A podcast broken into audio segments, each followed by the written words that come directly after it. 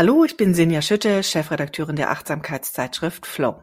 Flow ist eine Zeitschrift ohne Eile über kleines Glück und das einfache Leben. Wenn du Flow liest, kannst du besser über dich selbst und das Leben nachdenken. Du erfährst, wie Achtsamkeit dein Leben bereichert, wie Gleichgesinnte über die Themen denken, die dich auch bewegen und wie du ihm dein Leben entschleunigen kannst. Außerdem liest du viele Geschichten über kreative und positive Psychologie. Und jedes Heft enthält auch noch zwei Papiergeschenke, wie zum Beispiel Poster oder Lesezeichen oder auch kleine Einschreibehefte oder Büchlein, in denen du reflektieren kannst.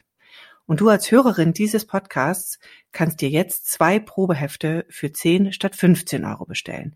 Geh einfach auf die Webseite flow-magazin.de backslash Glück und bestelle deine Flow-Hefte am besten gleich noch heute. Viel Spaß damit.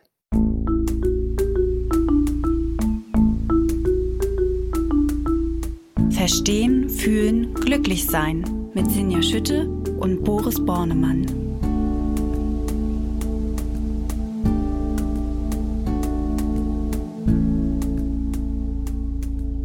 Hallo und herzlich willkommen bei Verstehen, Fühlen, Glücklich Sein, dem Achtsamkeitspodcast. Ich habe heute zwei Gäste, nein, nicht zwei Gäste, einen Gast und einen Kollegen, mit dem ich wie immer verbunden bin. Ich fange mal erst mit dem an, den ihr alle schon kennt. Das ist Dr. Boris Bornemann. Und er ist Psychologe, er ist Neurowissenschaftler und er ist Achtsamkeitstrainer und Stimme und Kopf hinter der Achtsamkeits-App Balloon. Hallo Boris. Hallo Sinja. Und Sinja Schütte ist die Chefredakteurin der Achtsamkeitszeitschrift Flow. Genau, und wir beide haben einen Gast, so hätte ich es ausdrücken können. Ja. Ähm, wir haben einen Gast und das ist Julia Larkemper. Und Julia, du bist ähm, Mindset- und Business Coach. Herzlich willkommen in unserem Podcast. Vielen herzlichen Dank für die Einladung. Ich freue mich hier zu sein. Ja, und wir haben ja öfters jetzt schon mal Gäste gehabt und wir freuen uns auch, dass immer mehr Gäste zusagen und Lust haben, mit uns zu sprechen. Ja, und äh, Julia und Boris, ihr kennt euch auch schon länger und deswegen übergebe ich jetzt einfach mal an Boris. Und Boris, du darfst Julia einfach mal vorstellen. Ja, beziehungsweise vielleicht nur mal so anteasern, warum Julia überhaupt hier ist, woher wir uns kennen. Und dann kannst du dich, Julia, vielleicht gleich nochmal selber ein bisschen mehr vorstellen. Also, Julia ist hier, weil wir uns, also, also den ersten Grund zu nennen, 2010, 11, sowas? Ich glaube, es war 11. 2010. Oder? In ja, so circa jedenfalls in Indien getroffen haben. Mhm. Da waren wir beide unterwegs auf Suche, was man so macht in Indien. Äh, Julia war sogar drei Jahre unterwegs in, in Südostasien und wir haben uns getroffen in Agra, das ist da, wo das Taj Mahal ist, ähm, auf einer Dachterrasse und da in Thali gegessen und uns sehr gut unterhalten und uns dann auch später noch mal, ja, einige Wochen später in Dharamsala auf in einem Restaurant getroffen und da haben wir auch gesucht, was man in Indien so macht. und vielleicht, genau, also, und was wir da gesucht haben, was Julia vielleicht auch gefunden hat und äh, was dann noch so passiert ist, das erzählt Julia gleich. Vielleicht nur nochmal, warum ich sie jetzt hier eingeladen habe, ist, dass wir auch schon verschiedentlich mal Anfragen hatten von Hörerinnen, die sich für das Thema Coaching interessiert haben da ein bisschen zu verstehen, was passiert da eigentlich. Wir haben das auch schon mal in einer Hörer Anfrage hier beantwortet in so einer Fragenfolge. Und ja, und die Julia ist aus meiner Sicht, aus meinem Empfinden, äh, ein sehr guter Coach. Also jedenfalls ähm, lese ich immer sehr gerne deinen Newsletter und nehme die inspirierenden Impulse mit. Und äh, Julia ist auch einfach ein sehr sympathischer Mensch, die auch selber durch viele unterschiedliche Lebenssituationen äh, durch ist und sozusagen viele einsteigende Erfahrungen gemacht hat, wichtige Erfahrungen, auch Ausbildungen, die sie aus meiner Sicht qualifizieren. Und ich glaube auch, der Erfolg deines Businesses spricht auch dafür, dass du da irgendwie was ganz gut machst. So, jetzt habe ich also schon angekündigt, dass äh, du ein erfolgreicher äh, Mindset-Coach bist. Genau, und also vielleicht, ich habe vorhin vergessen, das zu sagen, es geht also heute hier um das Thema Coaching. Das heißt, wir wollen einmal wirklich hingucken, was können Coaches? Was ist auch die Abgrenzung in Richtung Therapie? Und wie ist das Ganze auch verbunden vielleicht mit einem Mindset? Du hast schon gesagt, Julia, du bist, oder beziehungsweise wir haben dich schon vorgestellt, du bist Mindset-Coach mhm. und Mindset und Achtsamkeit ist ja auch äh, sehr eng verbunden. Also insofern, was hat das Ganze natürlich auch mit Achtsamkeit zu tun? Das war ich noch schuldig als Einstieg eigentlich. Ein bisschen spät heute, aber wir reichen es nach. Vielen Dank, äh, Senja. Und äh, be jetzt, bevor wir jetzt Julia endlich zu Wort kommen lassen, möchte ich die Frage an dich formulieren, Julia. Ähm, äh, und zwar würde unsere Hörerin bestimmt interessieren, äh, wie du selber eigentlich dazu gekommen bist, Coach zu sein. Ja, Genau, das hat ein bisschen mit der Reise zu tun, auf der wir uns kennengelernt haben. Denn vor der Reise habe ich meine erste Coaching-Erfahrung gemacht. Ich habe damals in der PR gearbeitet und ähm, hatte so das Gefühl, so PR habe ich jetzt verstanden, das finde ich jetzt alles auch so gar nicht mehr so spannend und äh, die, also die Lifestyle-Themen haben mich nicht so interessiert, aber was, was könnte ich denn dann beruflich machen? Und äh, kam dann nicht so richtig auf sinnvolle Antworten, so dass ich entschieden habe, erstmal auf Reisen zu gehen. Und ähm, da habe ich dann aber auch gemerkt, ich bin einfach sehr gut im, im Zuhören, ich bin sehr gut im Beobachten und ich weiß jetzt nicht, also Coaching ist ja kein Ratschlag, äh, Ratschlag Ratschläge geben, aber so in, äh, also ich war dann auch auf der Reise eine ähm, beliebte Gesprächspartnerin, sag ich mal, um auch so unterschiedlichste Lebensthemen zu bearbeiten. Aber ich war ja mit mir selber auch im Austausch und ähm, habe viel gelesen, viel reflektiert und versucht halt für mich Antworten zu finden auf große Fragen wie, wer bin ich denn eigentlich? Was will ich denn eigentlich? Wie will ich leben? Wie will ich arbeiten? Und habe dann auch viele Meditationserfahrungen ähm, gesammelt auf der Reise und bin dann aber letztlich, als ich in Deutschland wieder angekommen bin, ziemlich schnell auf die Idee gekommen, eine Coaching-Ausbildung zu machen. Da ging das so gerade los, dass so die Welle aus den, also zumindest nach meinem Empfinden und in meiner Bubble kam dann so diese Coaching-Welle aus den USA nach Deutschland und ich habe dann bei einem Institut in New York meine erste Coaching-Ausbildung gemacht und habe da so die absoluten Grundlagen gelernt und angewendet und auch durch die Reise beeinflusst und durch diese Idee, des räumlich Unabhängigseins und der räumlichen Freiheit dachte ich, das wäre doch ganz cool, das auch online zu lernen. Und ähm, ich habe dann beides gemacht. Also war in New York und habe das aber auch online angewendet und halt mit ganz vielen internationalen Kolleginnen das dann ausgetestet und ausprobiert. Und das hat mir wahnsinnig viel Spaß gemacht. Und ähm, ich habe dann halt auch im weiteren Verlauf meines Lebens einfach gemerkt, wie, wie wirkungsvoll Coaching ist. Das ist eigentlich äh, ein super Stichwort, Julia. Du sagst, wie wirkungsvoll Coaching ist. Magst du ähm, unseren Hörerinnen jetzt einmal erklären, was genau ist denn in deinem Verständnis Coaching eigentlich? Ja, also für mich ist Coaching im Prinzip ein Weg, um Erkenntnisse zu gewinnen, die schon in einem selbst schlummern, aber die uns nicht wirklich klar sind. Und, die, der Coach oder ähm, die Coachin, also je nachdem, wie man sagen möchte, führt dann die Klienten vor allem durch Fragen dazu, halt diese Möglichkeit Reflexion zu erlernen und auch neue Sichtweise, neue Perspektive zu erlangen. Also was ich zum Beispiel ganz oft höre in meinen äh, Sessions ist, ah, so habe ich das noch nie gesehen. Oder das stimmt, so kann ich das ja auch sehen. Also diese Idee, die Situation oder eine Herausforderung, die wir erleben oder auch wir uns selber einfach anders wahrzunehmen. Das ist das, was Coaching leisten kann. Und ein weiterer Punkt, den ich ganz wichtig finde, ist halt auch den Fokus darauf zu lenken, was wir tatsächlich beeinflussen und kontrollieren können, weil wir ganz oft, unser Gehirn ganz oft uns auf die Umstände lenkt, die wir vielleicht gar nicht verändern können und die uns nicht gefallen, aber es bringt halt nichts, uns auf Dinge zu fokussieren, die wir nicht verändern können, weil wir da keinen Einfluss nehmen können. Und wir haben aber oft einen Gestaltungsbereich, den wir übersehen. Und Coaching hilft dabei, diesen Gestaltungsbereich zu erkennen und zu sagen, so, ah, okay, stimmt, ich kann ja hier ansetzen und hier kann ich was verändern, hier kann ich Einfluss nehmen. Und das hilft mir, dass es dann damit besser geht, dass ich Ziele erreichen kann, dass ich mein Leben aktiver und bewusster gestalten kann.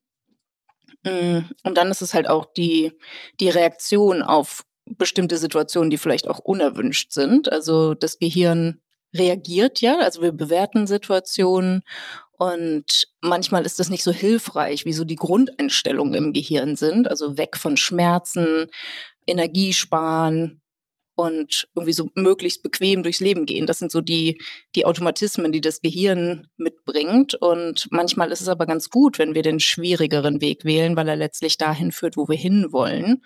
Und auch das können wir halt aktiv verändern. Genau.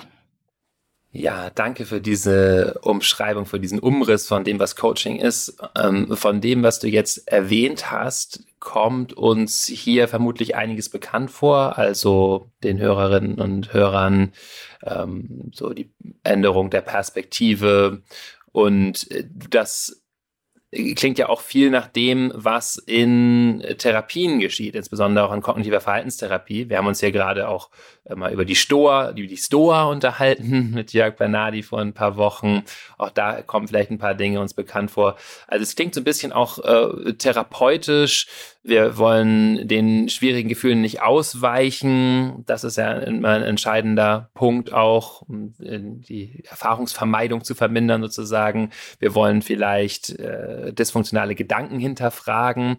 Also das klingt so ein bisschen therapeutisch. Wie ist aus deiner Sicht die Abgrenzung von Coaching und Therapie?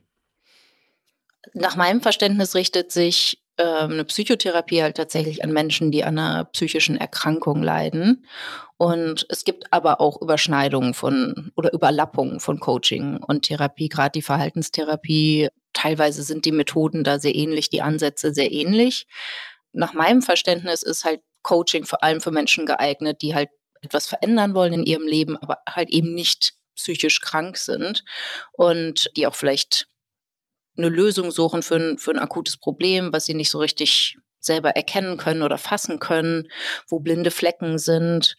Und bei mir war es halt zum Beispiel auch so, dass ich nicht so richtig wusste, was mich ausmacht, was, ähm, was, was ich auch beruflich machen will. Und da kann ein Coach halt auch sehr gut helfen. Und das sind dann halt ganz andere Fragestellungen, als es zum Beispiel in der Th Therapie behandelt werden würde. Boris, das ist vielleicht auch eine gute Frage an dich jetzt nochmal, weil du bist ja nun auch als ähm, Psychologe und Neurowissenschaftler. Ähm, kannst du uns nochmal so ein bisschen Einblick geben? Also es gibt ja wirklich auch, also Verhaltenstherapie hast du gerade genannt, Julia, Psychotherapie, da gibt's ja auch nochmal Unterschiede. Kannst du uns das nochmal kurz ein bisschen auffächern? Ja, also da könnten wir natürlich noch mal eine Folge auch zu unterschiedlichen Therapieverfahren machen. Äh, Gute Idee, ja. Ganz, ganz grob, vielleicht um ein bisschen nah am Thema zu bleiben. Äh, Julia hat das gerade schon gesagt, und ich hatte es auch schon angedeutet. Es gibt so Therapien, die ein bisschen mehr an unseren Gedanken und unseren Sichtweisen ansetzen. Und das ist klassischerweise eher kognitive Verhaltenstherapie. Schaut man sich also an, gibt es auch eine alternative Sichtweise dazu die dritte Welle dieser kognitiven Verhaltenstherapie geht auch mehr aus, von Methoden der Achtsamkeit aus. Das heißt, wir schauen überhaupt, kann ich diesen Gedanken vielleicht auch einfach passieren lassen, ohne den jetzt glauben zu müssen. Also da geht es viel um Kognition, wie der Name sagt, kognitive Verhaltenstherapie. Und da geht es auch um Verhaltensänderung, also konkret zu planen. Äh, morgens um sieben mache ich das und das mache ich immer, egal ob ich dazu Lust habe oder nicht. Äh, möglicherweise spielt das auch im Coaching eine Rolle. Wäre vielleicht gleich nochmal äh, äh, eine Frage an dich, Julia. Und dann gibt es natürlich gibt's andere Verfahren und äh, ohne das jetzt zu weit aufzumachen, da gibt es tiefenpsychologische Verfahren, Psychoanalyse und nochmal weitere systemische Gestalttherapie Kassen zugelassen sind, vor allen Dingen äh, auch diese tiefen psychologischen Verfahren. Und da arbeiten wir mehr mit dem Unbewussten, auch mit Symbolen, Träumen und so weiter. Genau, also ganz grob. Da geht es dann auch um Aufarbeitung von Kindheitsgeschichten und, äh, und so weiter. Also wie gesagt, wir machen dazu vielleicht nochmal eine Folge äh, separat hier auch zu Therapieverfahren, vielleicht um das jetzt nochmal zurückzubinden, auch ans, äh, ans Coaching. Du hast es eben schon gesagt, solche Dinge, äh, Julia, wie auch den Gedanken vielleicht nicht immer Glauben schenken, die spielen eine Rolle. Spielen auch diese eher tiefenpsychologischen Sachen mal eine Rolle, also eher so mit Träumen, Symbolen, Fantasie und so weiter arbeiten?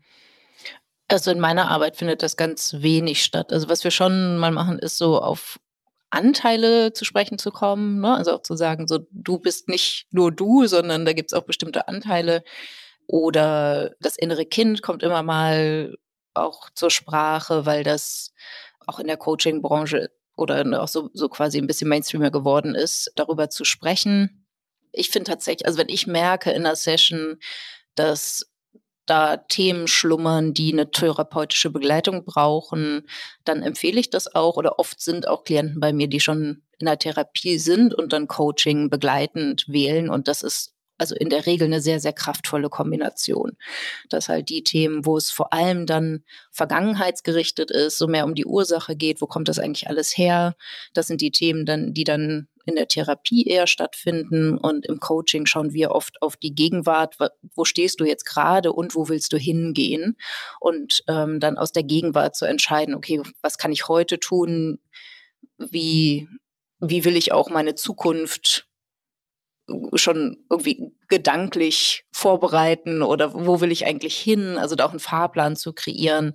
Und manchmal stolpern wir dann sozusagen über die Themen aus der Vergangenheit und ja, aber so Symbole oder so mit ganz un unbewussten Formen in, in der Hinsicht äh, arbeite ich nicht. Aber ich fand es gerade sehr spannend, was du erzählt hast, Julia, weil das wäre meine nächste Frage gewesen. Was erwartet man? Also was kriege ich denn dann vom Coaching? Also die Therapie ist es nicht. Ich fand das jetzt für mich auch nochmal sehr hilfreich zu verstehen, dass das eine sozusagen das Rückwärtsgewandte ist, eher das, ähm, das Therapeutische, sage ich mal, da wo ihr beide jetzt auch gesagt habt, da wird es dann, krankhaft ist jetzt falsch, aber da ist es eben etwas, was eine Therapie bedarf, was einen ähm, eine Schwierigkeit vielleicht auch ist. Und äh, du hast gerade so schön gesagt, das Coaching führt mich nach vorne, da kriege ich einen Fahrplan. Also das heißt, das ist ein bisschen das, was ich erwarten kann, wenn ich ins Coaching gehe. Ich kriege einen Fahrplan für ein Thema, das mich beschäftigt, für ein Thema, das ich lösen möchte, für eine Herausforderung, die ich lösen möchte. Kann man das so runterbrechen? Das kann es auf jeden Fall sein. Ne? Also in der Regel kommen die, die Coaches kommen mit einem Auftrag und dieser Auftrag ist dann der Startpunkt, wo wir sagen, okay, ne, das ist jetzt hier die aktuelle Herausforderung, das akute Problem. Und das führt dann, oder ganz oft ist es äh, in der ersten Session im Coaching, dass es erstmal um eine Zielvereinbarung geht. Also, dass halt dieser Auftrag besprochen wird und dann ein Ziel definiert wird. Wo möchtest du denn am Ende des Coachings stehen? Und daraus ergibt sich dann ein Fahrplan. Der kann auch fluide sein und flexibel sein ich arbeite auch äh, vor allem mit Selbstständigen und im Business-Kontext. Das ist dann schon also wirklich so ein handfester Fahrplan oder vielleicht auch eine Business-Strategie. Aber ich würde schon sagen, dass man es generell sagen kann, es entsteht dann ein Fahrplan. Ja, aber ich, aber ich sehe dein, ich sehe dein äh, Einhaken hier gerade. Der Fahrplan, es wirkt so, als hättest du Fahrpläne in der Tasche und würdest mir dann einen Fahrplan vorlegen. Und das ist natürlich nicht gemeint, sondern du entwickelst diesen Fahrplan zusammen mit dem Coachee. Ganz ja? genau. Genau. Ja, also genau. Genau. Es ist keine Schritt-für-Schritt-Anleitung, die ich vorgebe und die dann der Coachie oder die, also die, die Kundin folgt diesem Fahrplan und dann kommt sie garantiert ans Ziel. Also das können Coaches nicht liefern, sondern es geht darum, diesen Auftrag zu verstehen und dann gemeinsam diesen Prozess zu durchlaufen. Jetzt hast du eben gerade schon gesagt, du arbeitest viel mit Selbstständigen und im Business-Kontext. Gibt es denn noch andere Formen von Coaching? Auf jeden Fall. Die sich sozusagen mehr auf mein Privatleben beziehen zum Beispiel? Auf jeden Fall. Also für mich ist es tatsächlich so, es ist im Prinzip der Einstiegspunkt und letztlich haben wir es immer mit dem gesamten Menschen zu tun und auch im Business Coaching geht es viel um private Themen oder private Herausforderungen, aber wir, wir finden immer wieder den Bogen ähm, zum Business. Aber es gibt auch klassisches Live-Coaching, also wo es da wirklich um die großen Lebensbereiche gehen kann, also Thema Familie oder Beziehung im Allgemeinen, Gesundheit, dann das Lebensumfeld oder auch berufliche Themen, Karriere, äh, Finanzen, so das diese im Prinzip alles das, was im, im Lebensrat stattfindet, das kann dann auch im Coaching stattfinden oder alles das, was im Leben stattfindet.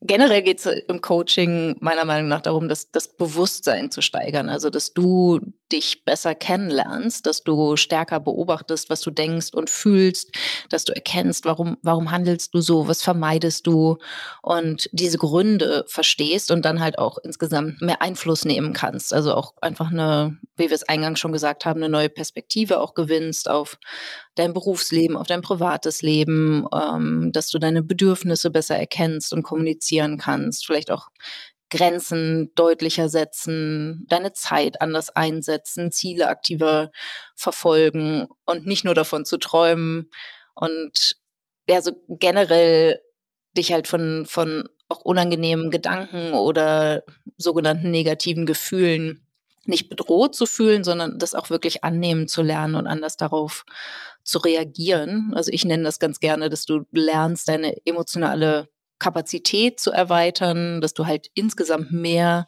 Gefühle erlebst, mehr Gefühle zulässt und beobachtest. Das, ne, das ist ja auch dann schon, da sind wir schon wieder beim Thema Achtsamkeit.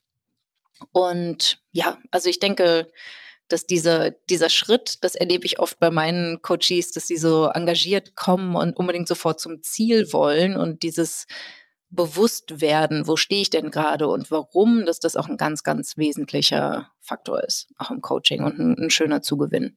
Mhm. Schön, da würde ich gleich gerne nochmal auch äh, mehr zu hören, wie du jetzt äh, mit deinen äh, Coaches so arbeitest, was da so Methoden sind und vielleicht auch nochmal diesen Punkt Achtsamkeit mehr beleuchten. Mich würde aber erstmal interessieren, ähm, worauf soll ich denn achten, wenn ich mir jetzt einen Coach suche? Also ich kann natürlich Julia Larkemper anschreiben, die habe ich jetzt hier im Podcast gehört und die war mir jetzt äh, vielleicht sympathisch. Äh, aber vielleicht denke ich auch, äh, ich möchte vielleicht vor Ort mit jemandem arbeiten. Ich bin nicht in Berlin. Du machst es mhm. ja, glaube ich, auch gerade nur online. Ne? Mhm. Also, und ich gucke mir da deren Website an und das sieht alles ganz toll aus, aber ich bin nicht so richtig sicher, ist die denn jetzt qualifiziert? Äh, woran kann ich das erkennen oder worauf sollte ich achten aus deiner Sicht? Ja, also grundsätzlich würde ich sagen, es ist gut, wenn der oder die Coach eine Ausbildung gemacht hat. Ich kenne aber auch sehr gute Coaches ohne eine klassische Coaching-Ausbildung. Und meiner Meinung nach finde ich sehr wichtig, dass, dass der Coach halt das wirklich lebt, was sie auch lehrt. Ähm, Im Englischen sagt man da so schön walk the talk, also dass es wirklich darum geht, dass das, was du dir auch wünschst als Coaching-Ergebnis, dass diese Person, die du dir da suchst als Coach, das er oder sie das auch tatsächlich umgesetzt hat und lebt. Und ich finde es ganz wichtig, dass die Chemie passt, weil es geht viel um Vertrauen, es geht darum, dich öffnen zu können. Und äh, viele Coaches bieten kostenlose Kennenlerngespräche an, entweder in Persona oder, oder auch online. Und das würde ich auf jeden Fall wahrnehmen. Das habe ich, als ich noch eins zu eins Coaching gemacht habe, auch angeboten und fand es immer sehr wertvoll, so dass einerseits auch der Coach entscheiden kann, passt diese Kundin oder der Kunde wirklich zu mir, kann ich, kann ich der Person auch in den Fragestellungen helfen, die für sie relevant sind. Und umgekehrt aber auch, dass du als Interessent, als Interessentin die Möglichkeit hast, auszuwählen, ist das ein Mensch, dem ich vertrauen kann, mit dem ich zu diesen Themen arbeiten möchte. So klickt das da wirklich. Und dann ja, genau, da wirklich auch drauf zu schauen. Also ich gucke auch immer auf Testimonials, also da zu schauen, gibt es diese Menschen wirklich, die als Referenz genannt werden? Kann ich die im Video erleben? Kann ich ein Podcast-Interview dafür hören? Weil ein paar schwarze Schafe gibt es leider auch im Coaching-Bereich. Mhm. Ja. Das sind jetzt eine ganze Menge so eher ähm, subjektive Kriterien, die du genannt hast. Also ist mir die Person sympathisch? Habe ich das Gefühl, die lebt, äh, was sie predigt sozusagen? Bietet ein Kennenlerngespräch an, sind wir uns da sympathisch. Ähm, du sagst aber jetzt nicht, es gibt ein Zertifikat oder die und die Ausbildung muss es sein, um vertrauenswürdig zu sein. Nee, es gibt halt Coaching-Verbände, an die man sich richten kann und auch schauen kann. Bestimmte Ausbildungen müssen halt eine, einen gewissen Umfang auch an Erfahrungen liefern oder einen Umfang an, an Wissen zu bestimmte Stundenanzahl. Aber ganz ehrlich, also Coaching lernt man vor allem beim Coachen. Das heißt, es geht darum, dieses Wissen auch anzuwenden. Und ich glaube, wenn es einen Mensch gibt, der dir da weiterhelfen kann, äh, also ich kenne tatsächlich Kollegen, die halt diese formale Ausbildung auch nicht haben. Und umgekehrt kenne ich Kollegen, die eine großartige äh, Coaching-Ausbildung haben. Ich bin großer Fan von der Coaching-Schule, wo ich ausgebildet wurde, The Life Coach School. Aber auch das passt jetzt nicht unbedingt zu jedem vielleicht. Also da würde ich auch wirklich viel rumfragen oder an den Coaching-Verbänden auch Orientierung finden, die etwas objektivere Kriterien an den Tag legen. Ich glaube auch, es ist vielleicht auch ganz, ganz gut nochmal zu teilen, dass äh, es eben auch sein kann, dass man nach drei, vier Sitzungen das Gefühl hat, das ist es nicht. Das ist ja manchmal schwierig, auch in der Probestunde sowas festzustellen. Und dass man dann einfach auch den Mut hat zu sagen, okay, das passt nicht und äh, dann es eben auch sein lässt. Ich glaube, das ist total wichtig, sich das auch klar zu machen, dass das dann auch kein verlorenes Geld ist, sondern es ist eben eine Erfahrung und es hat einem gezeigt, wir kommen nicht gemeinsam weiter. Absolut, ja. Und also ich finde auch, selbst ein schlechtes Coaching kann schon gut weiterhelfen. Also ein schlechtes Coaching ist meistens besser als gar nichts zu machen. Und in, in dem Sinne, ich habe da vielleicht auch einen verzerrten Blick, weil ich halt wirklich sehr begeistert bin von Coaching. Ich glaube, wenn jetzt wirklich diese Kriterien, ne, dass jetzt jemand zum Beispiel keine therapeutische Begleitung bräuchte, dann kommst du vielleicht nicht so weit, wie du mit einem exzellenten Coach hättest kommen können, aber du bist trotzdem ein paar Schritte weiter. Und ja, ich denke, das ist, muss sich wirklich also es, es soll sich was verändern in deinem Leben. Du sollst wirklich auch bemerken, hier geht's voran, auch wenn das vielleicht nicht immer sofort eine, eine taktil ist oder so greifbar ist, aber von, der, von dem eigenen Erleben, dass es dich unterstützt. Und alleine der Faktor, dass dir jemand wirklich zuhört für eine Stunde, kann schon sehr, sehr hilfreich sein. Wie, ich, ich würde gerne nochmal auf deine Arbeit jetzt zurückkommen, mhm. ähm, Business und ähm, Mindset Coach. Wie arbeitest du denn ganz konkret? Ich glaube, da kommen wir jetzt auch mal, äh, können wir gerne noch mal ein bisschen tiefer einsteigen. Was passiert denn in so einer Coachingstunde? Wie gehst du daran? Welche Methodiken wendest du an? Mhm. Ja, also für mich ist es erstmal wichtig, ein, ein, Ziel zu haben, also eine Vorgabe zu haben, wo möchte diese Person hin. Und in meinem Umfeld mit den, ja? Entschuldigung, dass ich da gleich reingrätsche, aber das Ziel, das ist ja manchmal, äh, manchmal weiß man ja gar nicht ganz genau, wohin man will, sondern hat so das Gefühl, da ist irgendwas. Ich brauche mal in irgendwas Unterstützung. Wie, wie konkret muss ich denn mein Ziel haben, um zu dir zu kommen?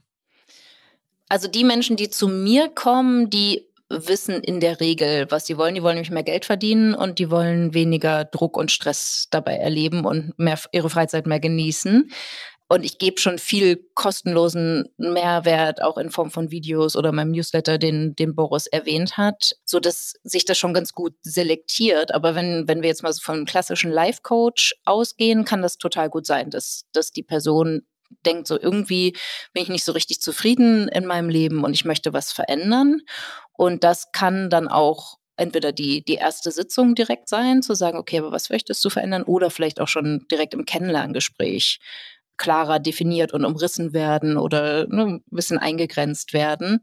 Also ein, ein klassischer Coach oder ein Life-Coach kann da auf jeden Fall unterstützen. Und die Methodik ist halt einfach Fragen zu stellen. Wir lernen viele Fragen, Fragetechniken und das ist auch meine präferierte äh, Variante. Ich werde auch ganz oft gefragt, so, ja, Julia, was soll ich denn jetzt machen? Mit welchem Angebot soll ich rausgehen? Welchen Preis soll ich nehmen? Wie soll ich mein Business gestalten? Bei mir ist es dann so eine Mischung aus strategischem Mentoring und, und Coaching, aber der Coaching-Teil besteht halt darin, die Person dahin zu führen, dass sie eine eigene Entscheidung trifft, weil ich kann das ja letztlich auch nicht wissen, was für sie der perfekte Weg ist, sondern ähm, ich bin mehr der Spiegel, ich decke Denkfehler auf, ich leuchte Licht in blinde Flecken, auf blinde Flecken. Und ich führe halt durch den Prozess. Also ich, ich habe sozusagen das Zepter in der Hand, was auch ganz wichtig ist, dass die Person sich da fallen lassen kann und sich dem Prozess hingeben kann.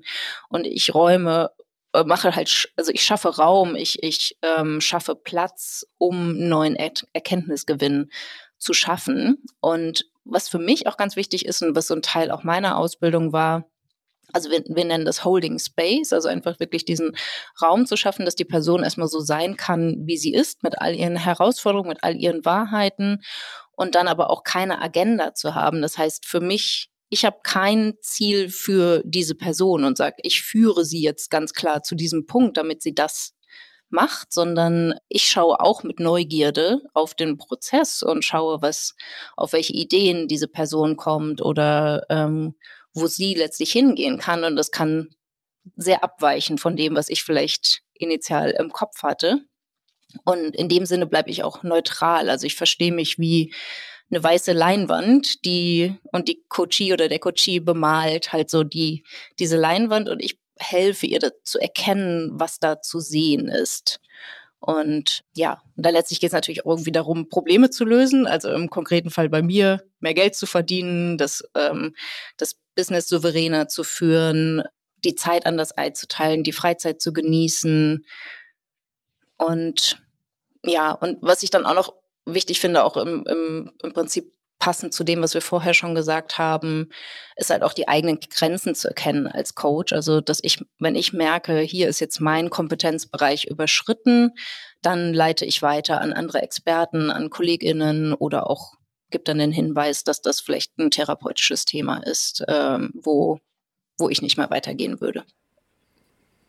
Das, was du erwähnt hast, das erinnert mich sehr an Achtsamkeit oder also an also gerade wenn du sagst, ich möchte da wie ein Spiegel sein, denke ich an äh, einige spirituelle Lehrer, die sagen, wenn du zu mir kommst, möchte ich dir nur wie ein Spiegel sein. Ich bin total leer. Also oder dieses Raum halten ist ja auch etwas, was äh, was ganz wichtig ist, wenn wir Menschen mit Menschen arbeiten, um die Achtsamkeit zu entwickeln. Also letztendlich geht es ja dann darum, ähm, ja uns bewusst zu werden, die Dinge, die wir vielleicht zensieren, doch auch aussprechen zu können, also letztendlich Raum zu schaffen. Äh, kannst du noch ein bisschen mehr ausführen, welche Rolle Achtsamkeit in deiner Arbeit spielt? Also sowohl für dich persönlich äh, als auch äh, in dann dem, dem, was du deinen Coaches mitgibst. Mhm. Mhm.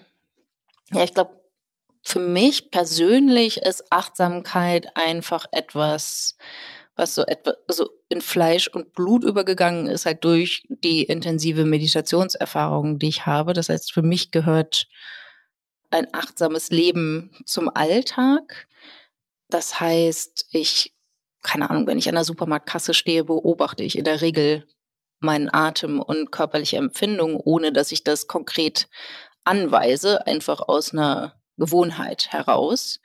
Und grundsätzlich würde ich auch sagen, einfach ne, jetzt bei anderen Menschen halt versuche ich empathisch auf die anderen Menschen zu schauen, ob das jetzt private Kontakte sind oder ob das meine Kunden sind, dass ich da so Konzepte, die ich auch in der Achtsamkeit gelernt habe, Mitgefühl ähm, mir selbst gegenüber anwende und natürlich auch meinen Kunden gegenüber.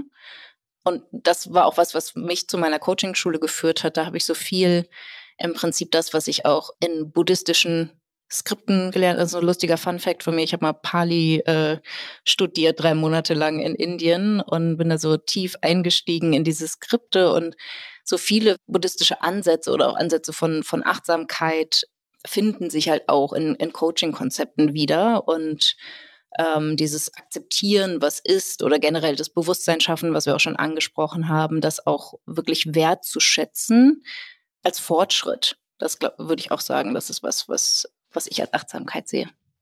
Da würde ich an der Stelle gerne nochmal ergänzen. Ähm, es ist ja häufig schwer, über die eigene Meditationserfahrung zu sprechen, dass äh, Julia auch doch recht intensive Praxiserfahrung hinter sich hat. Also du warst ja sehr lange mit Vipassana auf dem Vipassana-Weg, mhm. ja, also hast da ja doch etliche, diese zehntägigen Retreats gesessen und auch assistiert, glaube ich, ne? Also da gibt es einfach viel. Assistiert habe ich nicht, aber ja. längere Retreats auch gesessen. Ja. ja. Okay, das heißt, da gibt es einfach bei dir sehr, sehr viel Praxishintergrund, der so Achtsamkeit auch einfach zu einer Grundhaltung gemacht hat, die es dir ermöglicht, mit dir so in dieser Weise präsent zu sein und dann diese Präsenz möglicherweise auch deinen Coaches zur Verfügung zu stellen.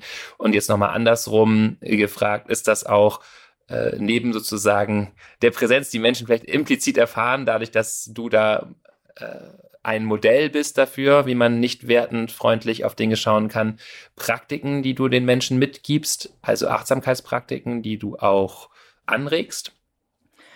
Ja, auf jeden Fall. Da geht es vor allem um Mitgefühl und Selbstliebe. Also das habe ich gerade bei meinen sehr, sehr ambitionierten äh, Frauen, die sich gerne selbst ausbeuten. Und da bringe ich ihnen halt auch bei, dass das Entschleunigen ein ganz wichtiger Faktor ist, um letztlich schneller ans Ziel zu gelangen und auch der, der mitfühlende Blick auf sich selbst und der neugierige Blick aufs Leben und auf das, was gerade passiert, viel, viel hilfreicher ist als, als Bewertung oder auch generell so eine, ähm, das ist auch ganz oft letztlich der Prozess, gar nicht dahin zu kommen, dass wenn man zum Beispiel einen limitierenden Glaubenssatz hat, so sofort die positive Entsprechung zu glauben. Das ist oft ein viel zu großer Schritt, sondern einfach neutraleren Boden zu finden und äh, es etwas zu entschwächen, diese ähm, sehr negative Bewertung, so wie, keine Ahnung, ich, ich kann gar nichts, ich weiß viel zu wenig oder ähm, die anderen sind viel besser als ich, ich müsste schon viel weiter sein, solche Glaubenssätze da auch einfach hinzukommen und zu sagen, nee, ich bin da, wo ich bin, ist es jetzt erstmal okay und nicht zu sagen, das ist phänomenal, was ich schon alles äh, geleistet habe, wenn, wenn das gar nicht der Wahrheit entspricht oder die Person das einfach nicht glauben kann. Und das ist auch ein, ja, also da so behutsam vorzugehen, das würde ich auch sagen. Äh, das ist ein Teil meines Coachings. Was ich jetzt nicht mache, sind zum Beispiel so klassische MBSR-Übungen oder ähnliches. Das, diese praktischen Erfahrungen, die, die sind nicht dabei, aber die Konzepte, die Philosophien, die, die gebe ich auch weiter. Ja, ganz viel sind wir eingetaucht in das Thema, wie du das machst, ähm, auf was man sich einlassen kann, wie wir oder was man erwarten kann von, von Coaching. Mich würde jetzt äh, noch interessieren, vielleicht auch als abschließende Frage, wem, also wann ist der Zeitpunkt, wo ich mir einen Coach hole? oder, oder sagst du, eigentlich jeder sollte einen Coach haben? Oder gibt es noch einen Punkt, wo du sagst, Mensch, fang doch erstmal an, dich einzulesen? Oder wo, wo ist der Punkt, wo ich sage, jetzt ist der richtige Zeitpunkt für den Coach? Also ich glaube wirklich, dass jeder davon profitieren könnte, einen Coach an der Seite zu haben, weil es oft bleiben Menschen stecken in diesem Konsumieren von Coaching-Inhalten oder dem, dem Lesen von Ratgebern und äh, Selbsthilfebüchern, aber sie kommen halt nicht in die Umsetzung. Und das ist was, was halt die eigentliche Wirksamkeit entfaltet. Und da kann natürlich eine, äh, ein Coach dabei helfen, einerseits, weil da auch ein angeleiteter Prozess dabei ist, aber andererseits auch, weil wir uns oft verbindlicher fühlen jemand anderem gegenüber oder uns selber diese Verbindlichkeit nicht immer ermöglichen können, das einfach schwieriger ist, da ähm, zuverlässiger da, da dran zu bleiben und zu sagen, doch, doch, ich will mich da wirklich verändern, weil das einfach ein schwieriger und teilweise schmerzhafter Prozess ist, da durchzugehen. Ich denke, die Menschen, die auf jeden Fall ins Coaching gehen, sind Menschen, die die gerade mit bestimmten Lebenssituationen unzufrieden sind. Aber es geht im Coaching nicht nur darum, Probleme zu bearbeiten, sondern es geht zum Beispiel auch darum, einfach viel mehr wahrzunehmen, wie, wie gut es uns schon geht. Und auch das kann total hilfreich sein. Auch dafür kann ein Coach unterstützen, halt einfach die, die Perspektive darauf zu lenken. Ja, aber äh, mein verzerrter Blick ist ja, jeder kann von Coaching profitieren. Ja, finde ich aber auch sehr schön deine Antwort, die du gerade nochmal gegeben hast, dass du es aufgemacht hast und gesagt hast, es ist eben für das Lösen von Problemen da, aber eben auch für den Blick äh, dankbarer und offener ähm, auch das wahrnehmen zu können, was gut ist. Boris, möchtest du noch was ergänzen? Ja, ich möchte einen Begriff gerne hier noch äh, unterbringen und zwar nur, weil er in der Vorbereitung gefallen ist von Julia und ich den so schön fand. Und zwar hast du von Sternenstaub-Coaching gesprochen. Mhm. Äh, den Begriff fand ich ganz schön. Also der kann uns vielleicht auch noch mal was zu dieser Frage sagen, wo ist es vielleicht unseriös? Geht es vielleicht auch darum, ist das, ist das auch was Anstrengendes? Ja, also Coach klingt ja auch, hilft uns vielleicht über Hürden hinweg. Kannst du vielleicht nochmal erklären, was du mit Sternenstaub-Coaching meinst? Und dann vielleicht nochmal abschließend auch was dazu sagen, ja, worauf muss ich mich denn eigentlich einstellen? Wird das ein, wird das ein total easy äh, peasy Weg, wenn ich mich aufs Coaching einlasse oder, oder ist sowas auch anstrengend? Ja, also ich persönlich finde, Coaching kann definitiv herausfordernd sein oder Veränderungsprozesse können herausfordernd und auch mal schmerzhaft sein, weil wir im Prinzip das hinterfragen, wer wir gerade sind und was wir leben. Und äh, das kann halt so das ein oder andere ins, ins Einstürzen bringen. Und das Sternenstaub-Coaching, das, das sehe ich halt auch in, in meiner Coaching-Bubble, dass halt sehr viel versprochen wird und alles super leicht und total mega positiv ist. Und vor allem auch, dass es einen Ort gibt, wo wir keine Probleme mehr haben. Und ähm, das finde ich extrem also das ist so toxische Positivität im Prinzip. Also da werde ich immer gleich hellhörig und bin schon fast der Gegenpol dazu und sage so, nein, nein, es wird auch wehtun und äh, Veränderung ist immer herausfordernd und und das ist aber auch was so ähnlich, ich mache oft den Vergleich zum Sport. Wenn wir Muskeln aufbauen wollen, dann ist das Training anstrengend. Und so verstehe ich auch Coaching. Es geht nicht darum, dass wir uns irgendwie in Abgründe stürzen, sondern dass es halt wirklich darum geht, dass wir uns ein bisschen mehr anstrengen, als wir es bisher gemacht haben. Und das kann Coaching leisten. Und dann können wir aber auch ja, mit Stolz zurückblicken und sagen, das habe ich geschafft, diese Veränderung habe ich bewusst und aktiv gestaltet. Und daraus entsteht dann diese auch im Prinzip eine neue Identität, um zu sagen, jetzt äh, bin ich halt eine Person, die Veränderungsprozesse anders durchläuft oder die stärker ist, die resilienter ist, die anders auf unerwünschte Situationen reagiert. Ich finde, da war noch ein ganz wichtiger Satz drin, ähm, den du gerade gesagt hast, dass man das aktiv gestaltet. Und das ist, glaube ich, auch ein, vielleicht eine schöne Zusammenfassung ähm, und auch ein schöner Zusammenhang mit der Anstrengung. Etwas aktiv gestalten ist halt anstrengend, aber es äh, ist nicht mehr so das Gefühl der Machtlosigkeit da. Und das ist, glaube ich, der große Effekt, den Coaching haben kann. Und besonders so ein Coaching, das ähm, auch, wie wir es, glaube ich, hier jetzt gerade alle besprochen haben, auch noch mit so einem Mindset zusammenhängt dass man eben wirklich sein, sein, seine Einstellung zu gewissen Dingen auch verändert. Und da ist sicherlich auch wieder der Zusammenhang zur Achtsamkeit, den wir ja hier immer doll ja, besprechen, dass man eben diesen achtsamen Angang, diesen reflektierten Angang hier besonders gut einfach auch nochmal nutzen kann. Absolut. Ja, weil es geht nicht, also wenn, wenn dir nur jemand sagt, was du zu tun hast, dann würden ja auch alle Ratgeber funktionieren. Da steht ja drin, was du tust.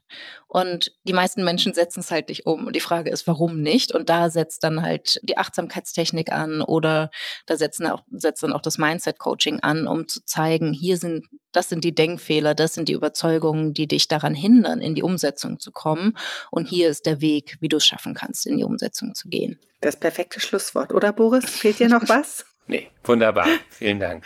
Prima. Vielen Dank. Sonst fasse ich das immer alles äh, nochmal zusammen. Ich finde, wir haben heute ähm, sehr viel Unterschiedliches betrachtet und du hast es gerade so schön abgerundet, dass das Thema analysieren und dann ins Tun kommen. Also äh, man braucht nicht nur die Ideen, was äh, man tun kann, sondern man muss es auch in die Umsetzung bekommen und da kann uns Coaching unterstützen.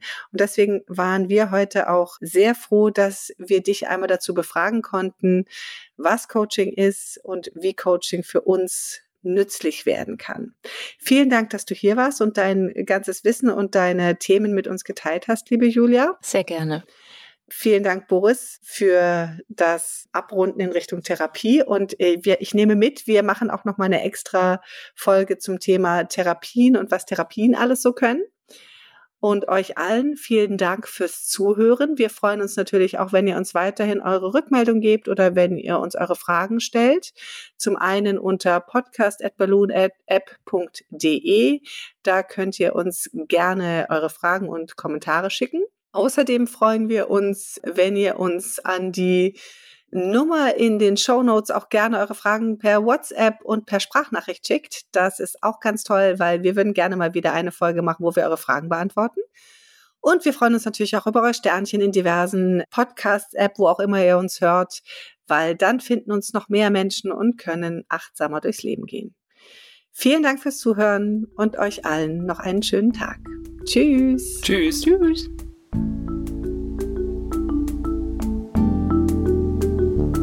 Das war Verstehen, Fühlen, Glücklich Sein, der Achtsamkeitspodcast.